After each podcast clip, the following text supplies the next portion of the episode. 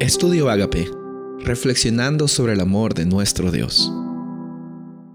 El título de hoy es La fiesta de Belsasar, Daniel capítulo 5, 1 y 2.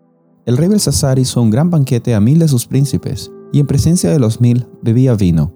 Belsasar, con el gusto del vino, mandó que trajesen los vasos de oro y de plata que Nabucodonosor su padre había traído del templo de Jerusalén, para que bebiesen en ellos el rey y sus grandes, sus mujeres y sus concubinas.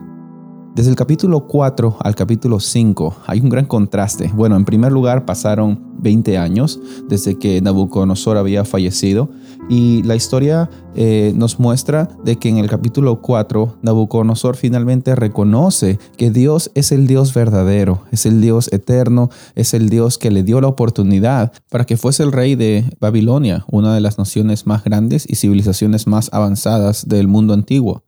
Nabucodonosor al final de su vida se humilló y entendió de que Dios era la razón y el motivo por el cual él tenía lo que tenía y él era lo que era. De la misma forma, nosotros somos los que somos porque Dios permite de que eso suceda. No hay nada que eh, ocurra en nuestra vida que Él no tenga la oportunidad de intervenir y en medio incluso de las situaciones difíciles está intentando eh, suplicarnos de que nos acordemos de que Él tiene todo bajo control.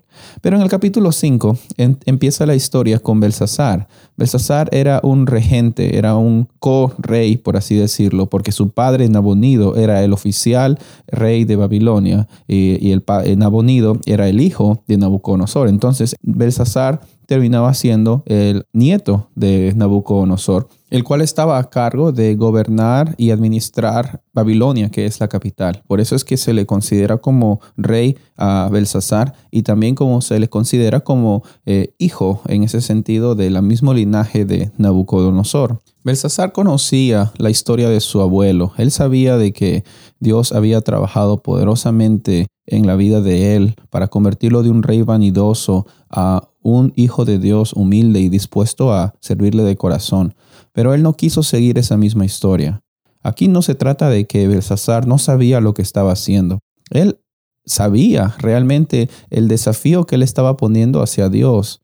Y muchas personas en esta vida hacen lo mismo. A veces hay personas que hierran por eh, simplemente la ignorancia, por no saber que estás haciendo algo bueno o malo, te equivocas.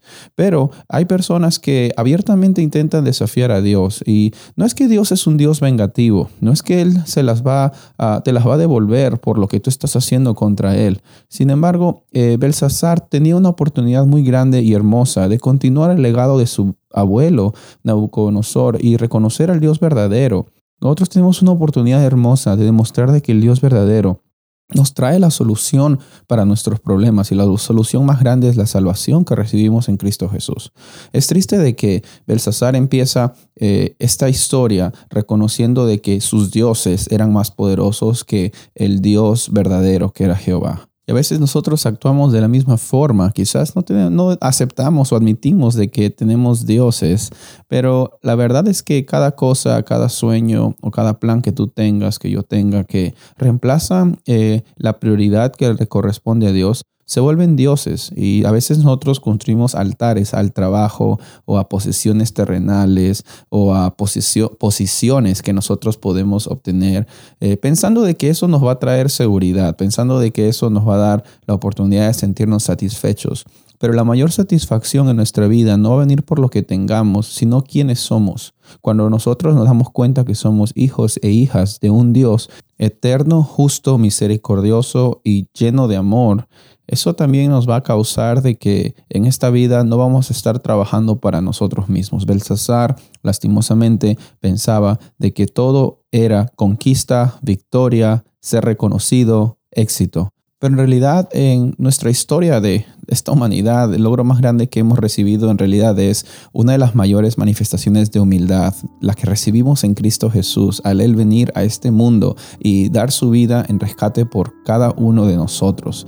Eso es eh, lo que debe darnos una razón para salir adelante, una razón para sentir de que tenemos propósito y tenemos también salvación y lo más importante, eternidad para vivir con ese Dios que nos ama tanto. Soy el pastor Rubén Casabona y deseo que tengas un día bendecido.